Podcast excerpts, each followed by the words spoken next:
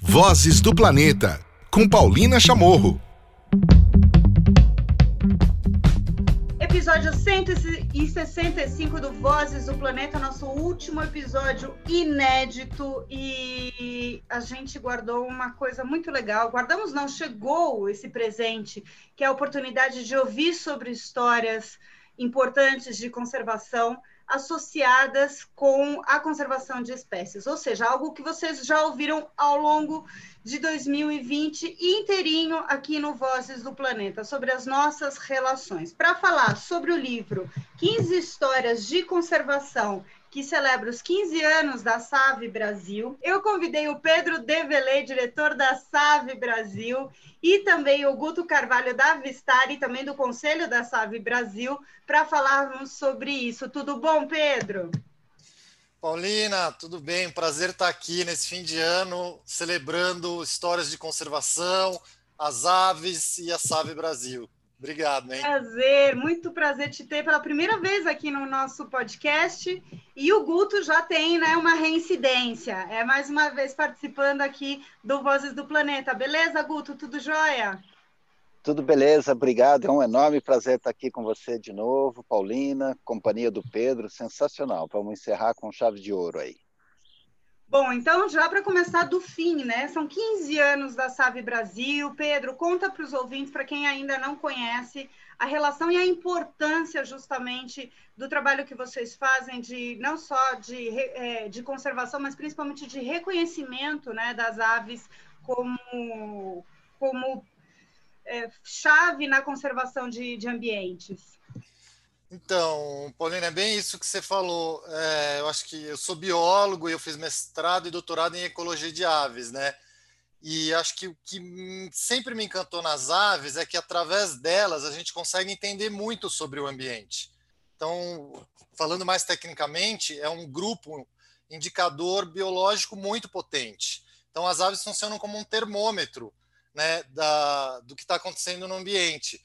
E se você tem uma com, com, comunidade, uma composição, uma riqueza de aves ok, você pode saber que aquele ambiente está ok também.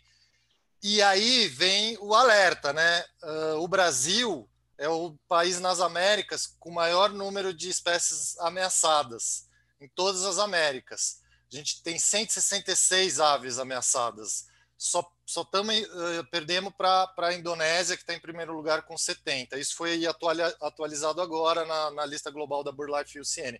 Ou seja, se aves são indicadores biológicos, a gente é um país nas Américas entre os dois maiores no mundo com o maior número de aves ameaçadas, significa que a gente realmente não está muito bem.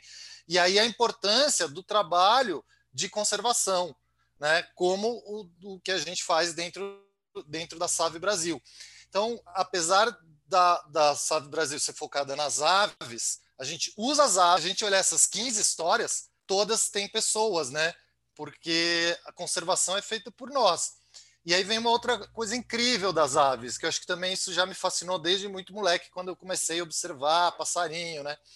É, eu acho que não tem nenhum outro grupo animal tão bom para engajar pessoas e, e, e resgatar essa conexão entre as pessoas, o ser humano e a natureza como as aves, né?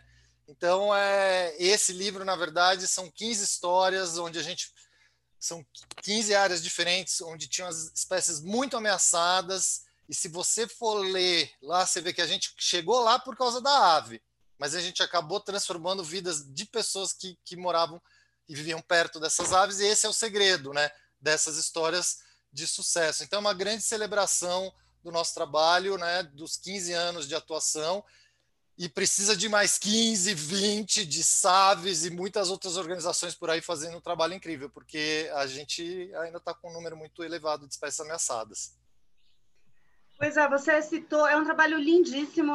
Além do trabalho, a publicação é muito bonita, é, é muito bacana. Já já a gente vai adentrar eh, em mais detalhes sobre os temas que estão aqui colocados, mas eu queria chamar o Guto agora, porque você tocou justamente num tema que ele desenvolve muito bem né, dentro da Avistar, que é essa ponte junto com quem não é especialista ou quem não é, é pesquisador, pesquisadora de conservação, mas as aves talvez sejam a, a espécie no mundo animal e vegetal, talvez sejam as que mais engajem, mais tragam pessoas que, que não necessariamente estão né, tão ligadas, mas existe um amor realmente de amadores pelas aves, né, Guto? Eu queria que você falasse um pouquinho de, disso, né, sobre o trabalho é, com o Avistar e dessa ponte necessária feita através desses seres alados que, que proporcionam um, belíssimo trabalho de educação ambiental, não é isso? É, com certeza, Paulina. Eu acho que isso que você aponta é, é crucial e, inclusive, é uma coisa que ao longo da, da minha história de vida, assim, eu, eu sempre fui uma pessoa de comunicação, né? É, para mim ficou muito claro assim a potência das aves para falar com as pessoas, né?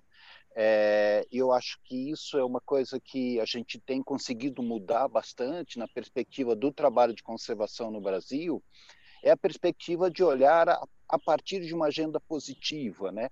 Vamos falar das aves, não que, que a agenda a, trágica não seja importante, mas quando você fala a partir da agenda positiva, você consegue o engajamento, né?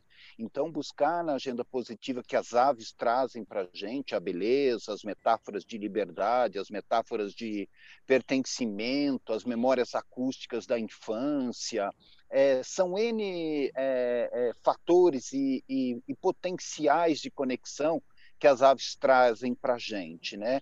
Então, não é à toa que, que há tanto tempo a gente está fazendo esse trabalho com a Vistar, sempre em parceria com a Save Brasil, né? Porque é muito é muito óbvio e muito importante isso. E uma coisa que a gente se preocupa muito é em trazer aos observadores também uma atitude ativa ligada à conservação, né? Ou seja, não basta fotografar, não basta ir lá na é, no mato, ver o passarinho, se encantar com isso, fazer fotos belíssimas, não.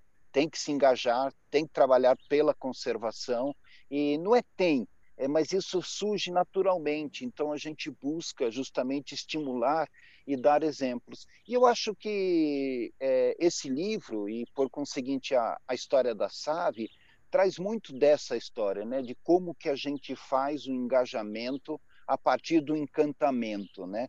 Então, isso que a gente é, faz no Avistar, isso que na verdade as aves fazem com a gente, né? As aves passarinham a gente, né? Elas tornam a gente pessoas mais leves, pessoas com metáforas e com é, perspectivas da, da, da, vida totalmente diferente, né? Então, a quantidade, o potencial de aprendizado, o potencial de encantamento, de fascínio que as aves trazem é, é, é, é perfeito para, em cima disso, construir narrativas ou trabalhar narrativas que levem a uma, uma produção uh, significante de, de conservação, né? Pelo menos é assim que a gente tem tentado trabalhar ao longo desses anos, né? Bom, um exemplo disso é já logo no prefácio que vocês trazem a beleza de um texto, justamente de um, de um, Eu sou muito fã, então fiquei muito feliz, né? Eu já li dois os contos, o Liberdade, do Jonathan Franzen, que é um romancista, ensaísta americano, e, na verdade, ele já escreveu um especial até para National Geographic sobre aves, né? Ele é um, um ele não é um ornitólogo, mas ele já é um bird watcher, assim, de, de primeira, linha, de primeira linha, né? De carteirinha, de carteirinha. De carteirinha, de carteirinha. O, o, o, o Franzen, quando ele veio a primeira vez na, na Flip, é, foi engraçado, porque nos nichos é, as pessoas que estavam cuidando dele, do lado é, passarinheiro dele lá em Paraty, comentaram que, falou assim, puxa, é, ótima feira literária e tal, mas então, vamos ver os passarinhos, né? Sem nenhum desmerecimento, mas apenas mostrando. E eu acho que o Franz, ele fala de uma coisa muito importante, que talvez seja um, um, um, prelúdio, digamos assim, de uma era que a gente vai que a gente vai é, ter, ter, em breve, é, onde, um, onde os exemplos e a, a, a, conexão com a natureza passam a ser a parte muito importante né, da, da, da, vida das pessoas e das artes, da produção cultural, e a gente vê isso belíssimamente né, na, nos exemplos de música popular, de literatura. Ainda hoje eu estava vendo Neruda já escrevia sobre as aves, né? Guimarães Rosa era birdwatcher, ou seja, é, Tom Jobim, né?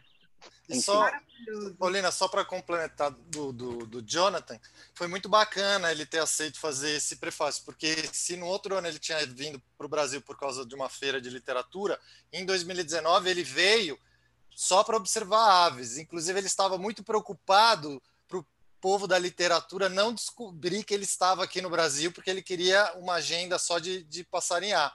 E foi muito legal, porque ele basicamente visitou vários dos projetos da SAVE. Ele foi lá para Minas para ver a rolinha do Planalto, que é um bicho incrível, que é um dos capítulos do livro. Pois aqui do lado, pertinho de São Paulo, aqui em Guararema, foi ver o bicudinho do brejo, né, que é uma ave criticamente ameaçada, que na nossa periferia e descoberta recentemente. E aí, nessas idas e vindas, a gente jantou junto em São Paulo, foi super bacana, ele é uma simpatia, super discreto. E aí eu falei: olha, Jonathan, pô, ia ser uma honra, a gente está fazendo um livro, você acredita tanto na conservação, ele trabalha muito com um parceiro americano da gente, American Birds Conservancy. Falei, você não poderia escrever um texto, porque a gente está fazendo um livro e eu li seus textos, o da National Geographic, tem outros. Pô, é tão legal nessa linha e ele topou e foi super legal, né? Então a gente ficou muito honrado, né? Falando nisso da National Geographic, é um especial muito bom. Eu tenho aqui também um outro livro que fala, eu, eu não sei qual seria a tradução em português, eu tenho ele em espanhol, comprei na Colômbia, que chama El Ingenio de los Pájaros, que fala de uma coisa muito importante e dentro da National também já começa essas reportagens falando sobre isso e eu queria que vocês contassem para os nossos ouvintes, porque aquilo, apesar de talvez ser meio é, óbvio para vocês, mas para mim foi um despertar, imagino que para muita gente foi, foi um despertar, que são as aves da linha evolutiva, né? Que são as aves divididas, elas são os dinossauros praticamente que, que voam. É Sim. isso? Por que, que é isso? Conta. Isso Na... eu acho tão incrível. É, é uma eu acho que tinha que ser o slogan das aves, sabe? Que nem se fala erroneamente que a Amazônia é o pulmão do mundo, a gente tinha que falar as aves, os dinossauros que voam. Gente, conta por que isso. Então, na verdade, na verdade, aves são répteis, né? São os répteis alados. E as penas são escamas modificadas. E assim, isso, isso é, é, relativamente recente dentro da zoologia. Quando eu fiz biologia, já faz bastante tempo, lá no início dos anos 90, aqui na USP, a gente ainda colocava as aves num grupo separado dos répteis, e aí o que a gente chama super tecnicamente a sinapomorfia, que é a característica única daquele grupo que realmente diferencia. E nas aves, primeiro eram as penas, e depois o hálux transverso, que é o dedo do pé é, invertido para trás. Só que aí acharam fósseis e viram que, na verdade, as penas são escamas modificadas, então não serviria, e esse hálux trans, transverso também não seria uma boa característica. Então, na verdade, não existe nenhum grupo, é, nenhuma característica morfológica que você consiga separar aves de, de répteis na, na, na, na, linha evolutiva.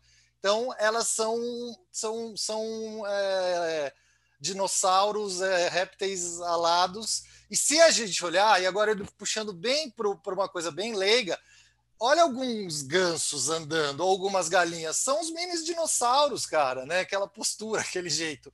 Mas é basicamente é, por causa da ausência dessa, dessa, dessa sinapomorfia.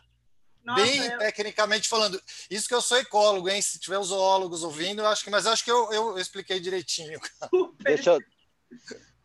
Fala, Guto. Deixa eu, deixa eu colocar um ponto aí, agora do ponto de vista de metáfora, é, não, de, não de ciência, mas de poesia, é, o que eu penso com relação a isso é o seguinte, sabe, se os dinossauros, que eram tão é, rudes, pesados, é, grosseiros e, e tão feios, se eles conseguiram evoluir e virar aves, né? Quem sabe a humanidade tem alguma esperança de evoluir para algo melhor, né? Então eu sempre olho as aves como um ensinamento assim. Os dinossauros eram os reis do mundo, como a gente é. E veio o meteoro. E eles, puxa, eles evoluíram e viraram aves.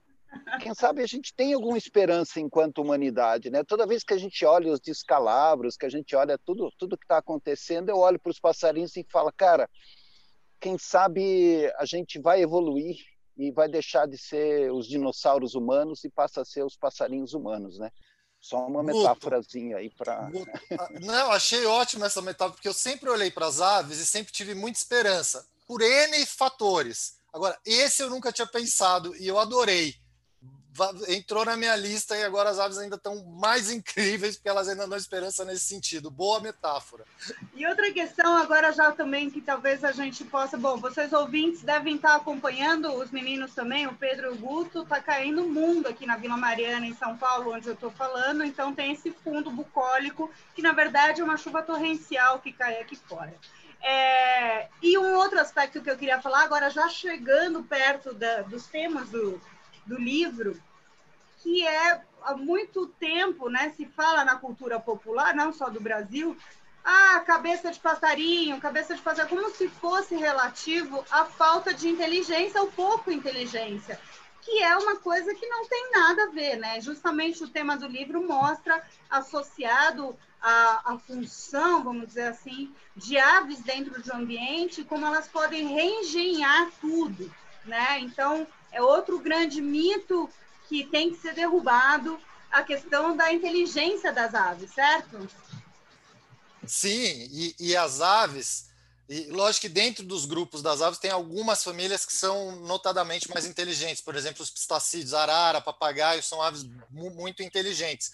Mas assim, dentro daquilo que eu falei no começo, delas serem indicadoras ambientais, é, as aves têm um papel no ambiente super importante. E por que a gente consegue? Elas são fáceis de se observar, porque elas são coloridas, elas são diurnas, elas cantam. Então você entra num lugar, elas estão em todos os ambientes. Então é muito mais fácil você entrar numa mata, numa floresta, mesmo uma área bem preservada, e sair com uma lista enorme de aves, do que com uma lista de mamíferos, de anfíbios, répteis, ou mesmo insetos que tem muito, mas a identificação é muito mais difícil. As aves têm, têm guias, têm aplicativos. Então, é, a gente consegue perceber pelas aves, de novo, toda a situação do, do, do ambiente. E pode saber, quando a gente está perdendo uma espécie de ave, tem um efeito cascata que está acontecendo na floresta. Se essa ave está desaparecendo, é, várias outras espécies que estavam ligadas por uma interação ecológica também estão desaparecendo num efeito dominó. Então, é por isso que é tão importante usar as aves como os nossos é, delineadores dos projetos de, de, de, conservação, do ponto de vista técnico também, né? Legal. Bom, Agora... fala, pode falar, ah, se... Guto. Não, se for falar da, a, o, o, outro lado, digamos assim, acho que essa conversa vai acabar sendo mais ou menos nessa linha. É, tem um estudo incrível de uma brasileira, Suzano Herculano, que, que ela fez o seguinte: esse negócio de bird brain, isso aí, cérebro de passarinho, é pequenininho, isso é bobagem. Ela mediu, ela contou, ela tem uma técnica de contar é, o, o, número de neurônios e os cérebros das aves, apesar de pequenos, eles são sim é ultra compactos. A quantidade de neurônios, proporcionalmente por volume, é gigantesca. E a capacidade de processamento de um cérebro de passarinho é enorme. Então, assim, tamanho definitivamente não é documento, como já diria todos os computadores que evoluíram e viraram, viraram é, né, assim, é, realmente o cérebro ele é pequeno em volume, mas a densidade de neurônios é muito elevada. Esse é um estudo muito interessante que foi feito. É só falar que computador voa que possa fazer esse cálculo tão incrível, né, de física, química e Exato. E temperatura Paulina, e pressão. Ex exatamente. Assim, pensa numa garça na beira de um lago com uma água semicristalina e um peixe. Ela consegue calcular refração. Ela, ela consegue calcular para acertar, né? Então, isso é só um, um dos exemplos do, do, esse mundo incrível da, dessa diversidade das aves, do que elas são capazes de fazer, né? A gente tem muito que aprender com as aves, viu? Sempre. Sempre. Sempre. Hoje aqui no Vozes do Planeta eu converso com o Guto e o Pedro. A gente está falando sobre 15 histórias de conservação, sobre aves, né? E o mote são os 15 anos da Save Brasil e essa publicação maravilhosa para quem está assistindo pelo YouTube. 15 histórias de conservação. Se você está nos ouvindo pelos aplicativos de podcast, corre lá no YouTube ou vai nas redes da Save Brasil para ver sobre esta publicação. São 15 histórias de conservação histórias do sertão da Bahia. Estou aqui puxando é, da Bahia ao Rio Grande do Sul, falando da reintrodução da jacutinga na Mata Atlântica. São textos escritos é, pela Maura Campanile, por você, pela Sim. Jaqueline também, né, Pedro? Sim, os, os três autores, a Maura, que fez todas as entrevistas, porque a ideia não é, era contar as histórias da Save, mas pelas pessoas que fizeram parte dessas histórias, não necessariamente do grupo de colaboradores da Save, né? Porque justamente essa história, essas histórias são de todo mundo, né? Que se envolveram. Então, a Maura fez essas entrevistas, escreveu o corpo principal do texto, a Jaqueline e eu entramos com complementações e toda a parte de um texto mais técnico, porque isso é uma coisa muito bacana e a gente discutiu bastante com o Guto no começo, que esse livro ele tem um formato meio híbrido. Ele tem essa parte emotiva, que é super importante na conservação, né, que é a emoção, mas tem a parte técnica também, com as leituras laterais, com conceitos importantes de conservação é, ligados a cada capítulo. Então, acho que é uma leitura leve para uma pessoa que quer ouvir uma história bacana, mas é um, uma, um case que pode ser usado num curso acadêmico de biologia da conservação. É, é essa a, a, a, nossa ideia. E aqui também, além dos textos, Jaqueline, Mauri e eu, o Guto, né, toda a parte da editoração, junto com a Heloísa, e os desenhos do Ciro, que realmente é um show, né? Quem quando olhar o livro e ver toda essa diagramação, o Ciro é um artista incrível, eu, um prazer incrível, um orgulho de estar junto com ele numa publicação. Lindíssima a edição, vou ressaltar aqui do a coordenação editorial da Heloísa Vasconcelos, querida Heloísa Elo, o projeto gráfico do Ciro Girardi, que é um mestre, ficou maravilhoso né, os textos né, e a organização, na verdade, do Pedro Develei com a Jaqueline Goerck, as entrevistas e o texto, como falou agora o Pedro, da Maura Campanile, queridíssima, a edição do Guto. São 15 histórias que vêm acompanhados com imagens. Ó, só para vocês terem uma ideia, quem está assistindo aqui, ó, olha só a arte gráfica, que coisa mais primorosa. Está uh, aqui também. Ó. Isso mesmo. Pedro, Guto, como é, é, agora isso tem a, a, edição, ela tem um tem um componente, né, de engajamento também, né? As pessoas podem adquirir ou podem contribuir com a Save Brasil, é isso? Tá, exatamente. É, a gente tem na Save Brasil um programa que é o programa de amigos, que é o programa de membros. Porque, como é uma organização da sociedade civil, a gente acredita muito que a, a participação da sociedade é o que dá mais legitimidade ao nosso trabalho, né? Então, quem, todos os amigos da SAV hoje é, são duzentos e poucos, né? Já receberam, estão recebendo. Quem virar amigo da SAV, e aí você entra no nosso site, SAV Brasil, tá, tá bem claro lá as explicações de como virar amigo, ganha um livro. É, a gente estava pensando em fazer só para o mês de lançamento, mas vamos ver se a gente estende isso para janeiro também, porque esse mês ficou meio, meio cortado. E, e também esse livro acho que a gente está procurando outros, outros, locais de comercialização online, mas ele está à venda na livraria da Vila, tanto na livraria física quanto na, na online também, né? E depois a gente deve abrir outros, outros uh, locais de comercialização. Mas o mais legal é vir amigo da Save, ganha o livro, passa a observar as aves, apoiar o nosso trabalho, porque é o que o Guto falou, é, é coletivo. A gente, os observadores de aves, os amigos da Save, têm que ajudar a gente nesse, nessa missão e, e a gente tem resultados muito importantes, mas a gente tem muita ave ameaçada, a gente precisa de muita gente trabalhando junto com a gente. Bom, para a gente uma outra... Fala, Guto. Não, uma outra dimensão do engajamento que o livro propõe é, é, é, assim, é que outras, outras associações, outras ONGs, outras equipes se beneficiem da experiência e possam, por isso ela é tão documentada, com, com material técnico, com suporte de conhecimento, para que esse livro em si ele seja um propagador de um modo de trabalhar, um modo de fazer conservação que a gente entende que assim tem sido bastante é, bem sucedido dentro do processo da SAVE. Então, não apenas é, virar amigo, mas seja é, repliquem o modelo, né, e façam conservação, espalhar essa rede, né. Esse é um dos propósitos do livro. Maravilha, lindíssimo. Bom, para a gente encerrar, eu queria é, que vocês, cada um, um de vocês, destacassem uma dessas histórias.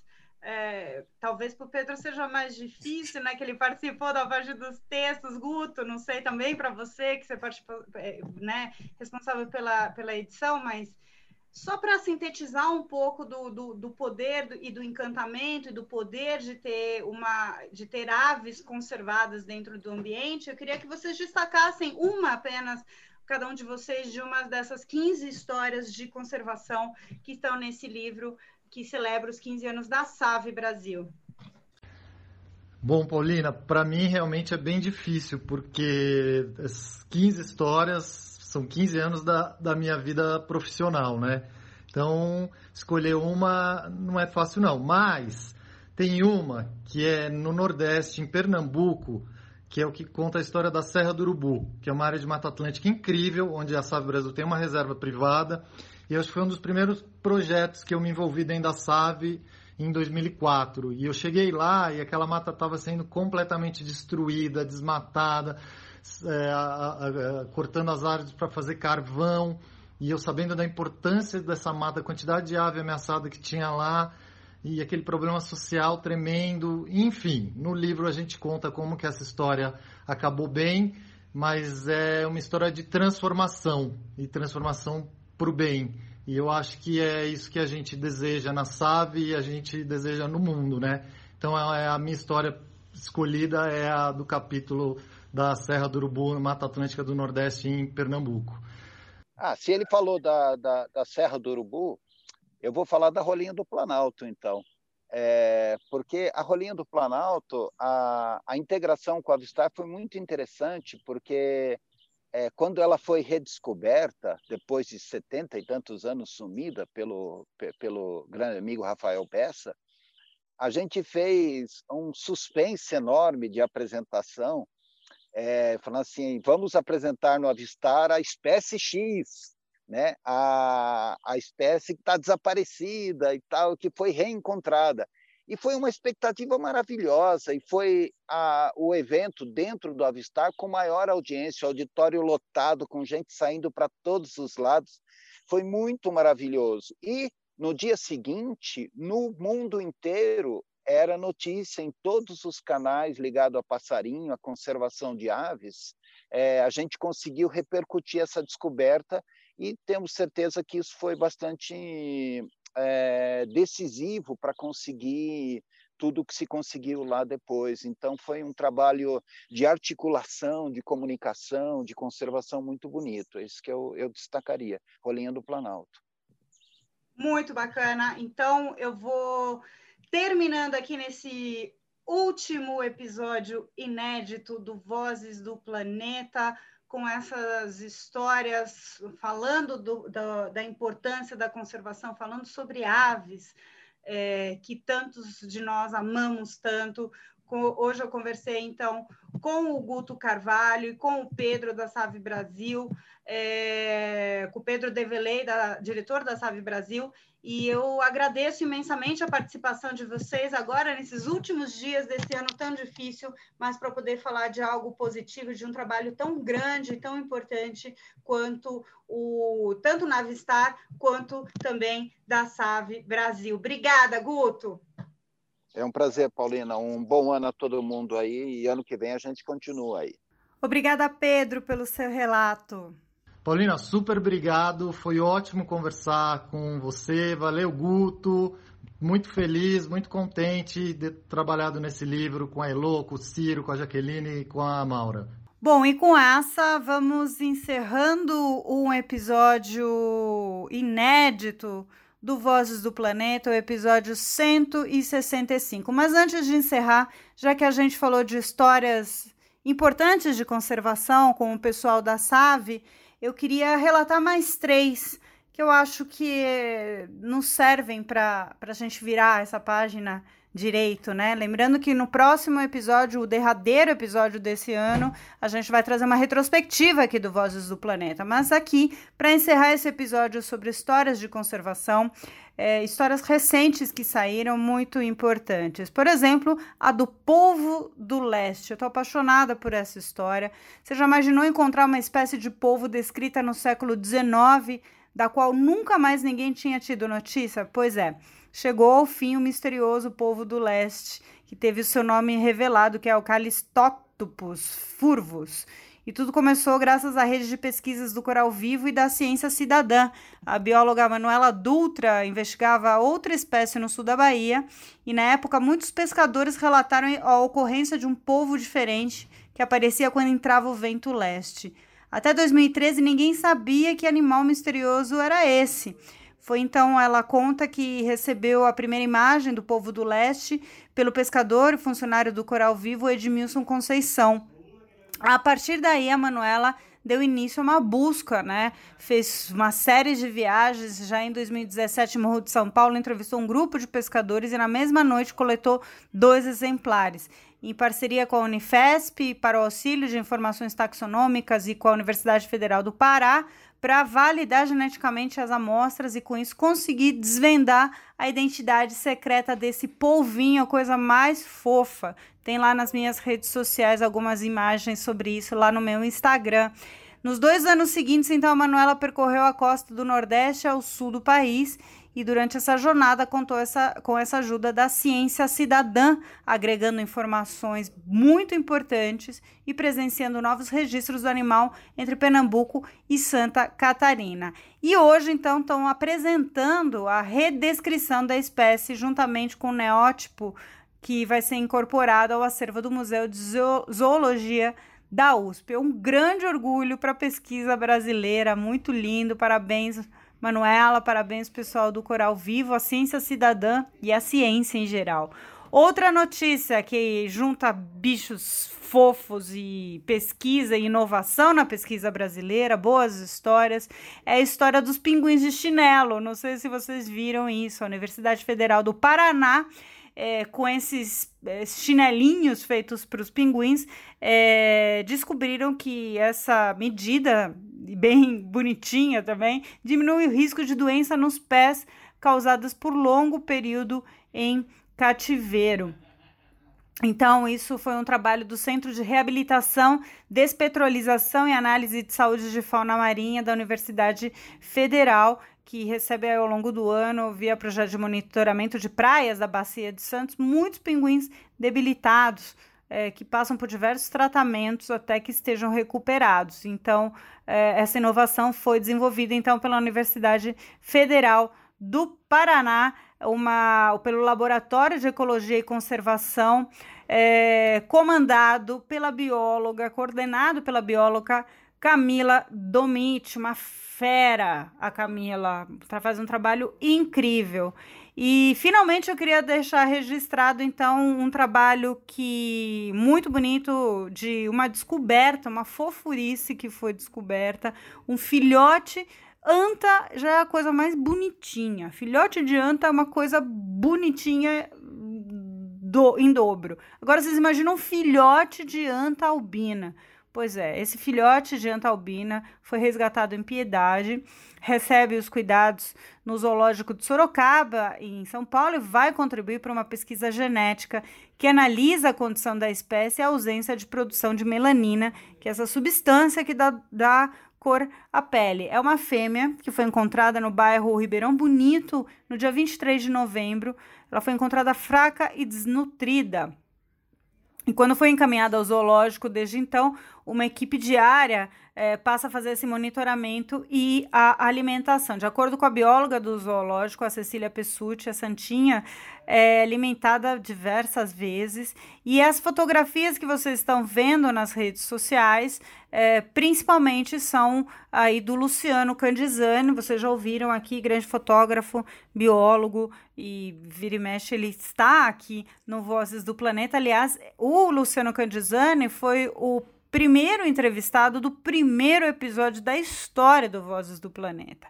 Bom, e de acordo com a bióloga Mariana Landes, outra fera na conservação, uma das responsáveis pelo projeto ANTA do Instituto do Manacá, os especialistas vão investigar se existe, se existe alguma relação de parentesco entre o filhote resgatado e duas outras antas albinas que foram registradas anteriormente ali próximo dentro da reserva é, Legado das Águas. E a gente vai continuar, claro, acompanhando aqui. Eu só queria encerrar com essas três super notícias fofas, lindas, de conservação, de ciência, de ciência cidadã e de biodiversidade brasileira é, para falar de boas histórias, certo?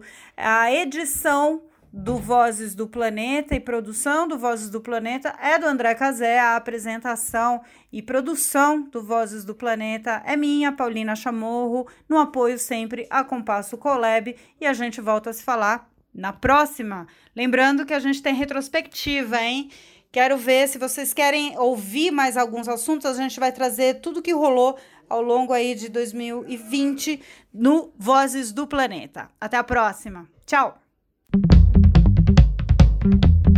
Vozes do Planeta, com Paulina Chamorro.